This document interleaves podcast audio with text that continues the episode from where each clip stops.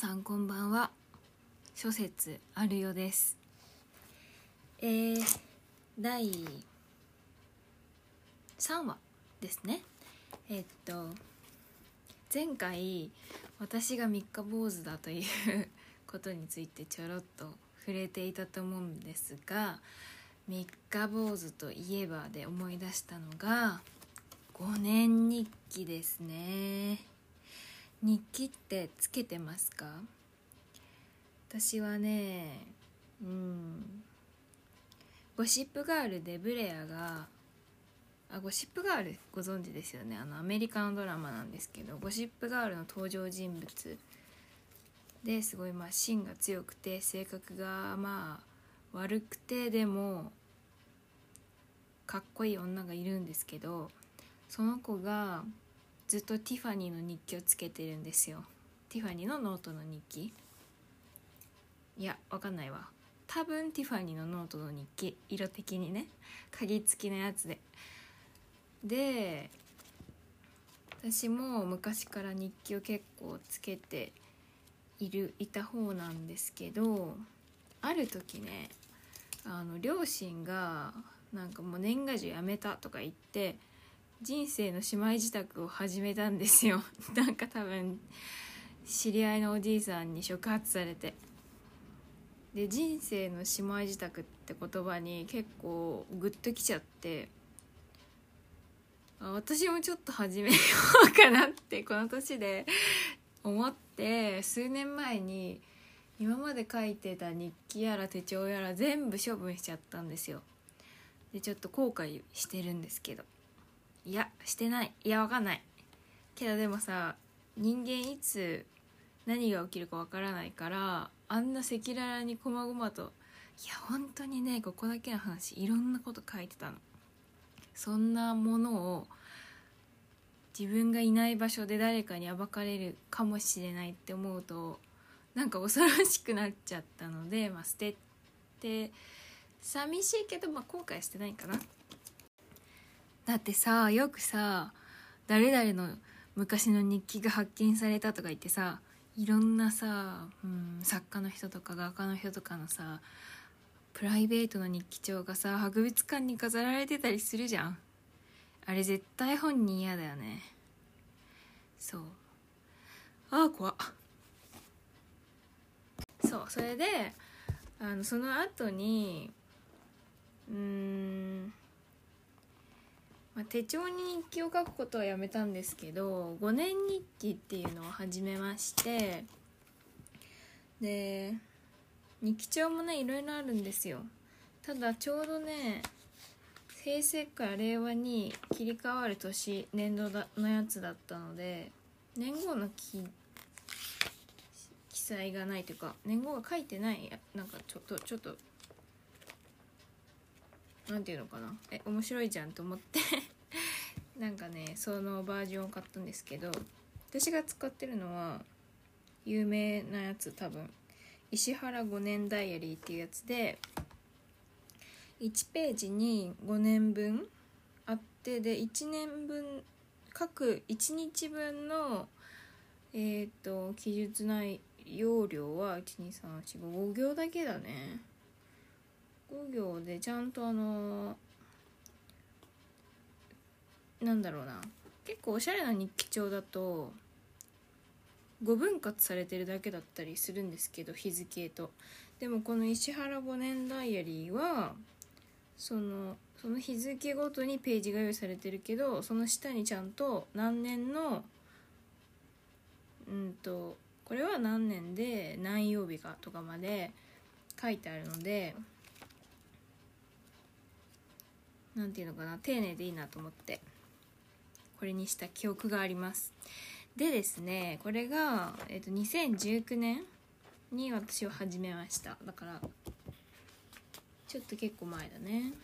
だから3年目の欄を書いてるんですけど書いてると言えるのかな？わかんないけどみそう最初の話に戻りますね。そう三日坊主といえどこのようにあの5年分の日記ってなると無数の三日坊主があるので結果的に三日坊主じゃなくなるんですよ 言ってる意味は言ってる意味わかるかな？だからこのねこの分厚い一冊の手帳の中にめちゃめちゃたくさんの三日坊主があるっていうことなの。で面白いのが3年書い書いてみて やっと傾向が分かるようになってきたんだけど私のやる気があるっていうのかな。日記を書くような余裕があるシーズンっていうのが毎年一緒だっていうことが明らかになりました。まあ多分想像できると思うけど年末年始はめちゃめちゃ書いてますね毎年。でうんそのやる気が2月ぐらいまで続くけど3月は本当にブランクです。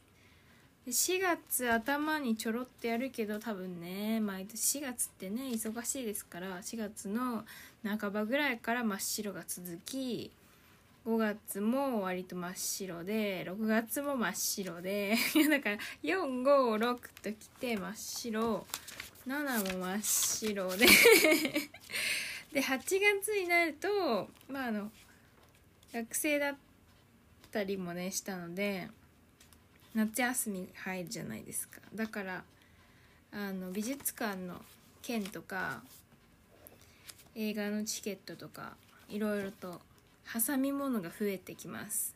挟み物は多くなるけど別に文字みっちりってわけではないです。そんな感じ。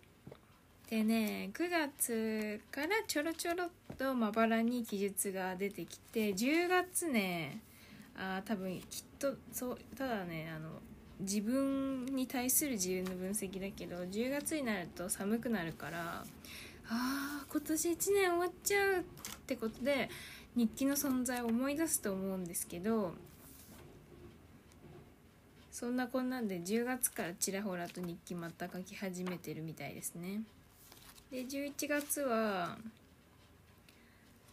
うんと11月もあんまないな。11月結構美術館毎年行ってるっぽいかな。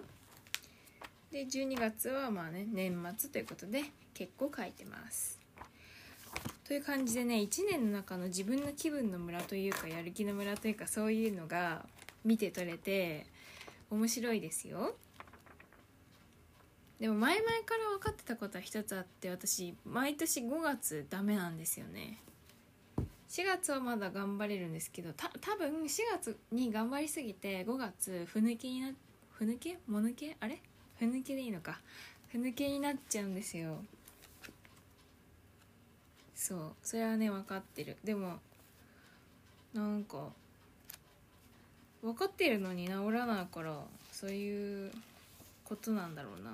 多分一生ものなのではなどと思っております。そう。みんなはありますか？そういううん。5月病的な。自分の中の何て言うんだっけそういうの。体の体の仕組みじゃなくて何て言うのかな。